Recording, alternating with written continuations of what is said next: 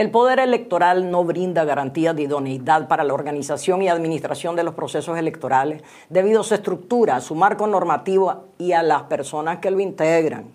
Por tal razón es necesario realizar reformas en todos los órganos electorales para garantizar la imparcialidad y la participación ciudadana, integrando ciudadanos capaces, honestos y sujetos a la ley, no a los mandatos partidarios.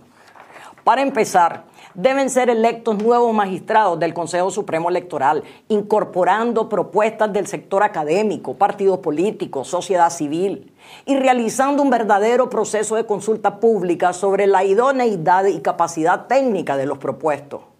También debe despartidirizarse los demás órganos electorales, empezando por los consejos electorales departamentales, regionales y municipales, en los cuales actualmente dos de los tres miembros están repartidos entre los partidos del primer y segundo lugar en las elecciones anteriores.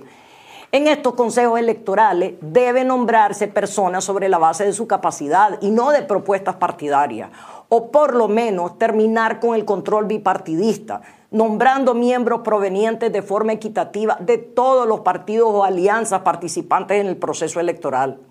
Otra reforma necesaria es en las juntas receptoras de votos, para que sean integradas por ciudadanos escogidos aleatoriamente dentro de cada circunscripción o centro de votación, mediante un procedimiento similar al utilizado para los jurados de conciencia.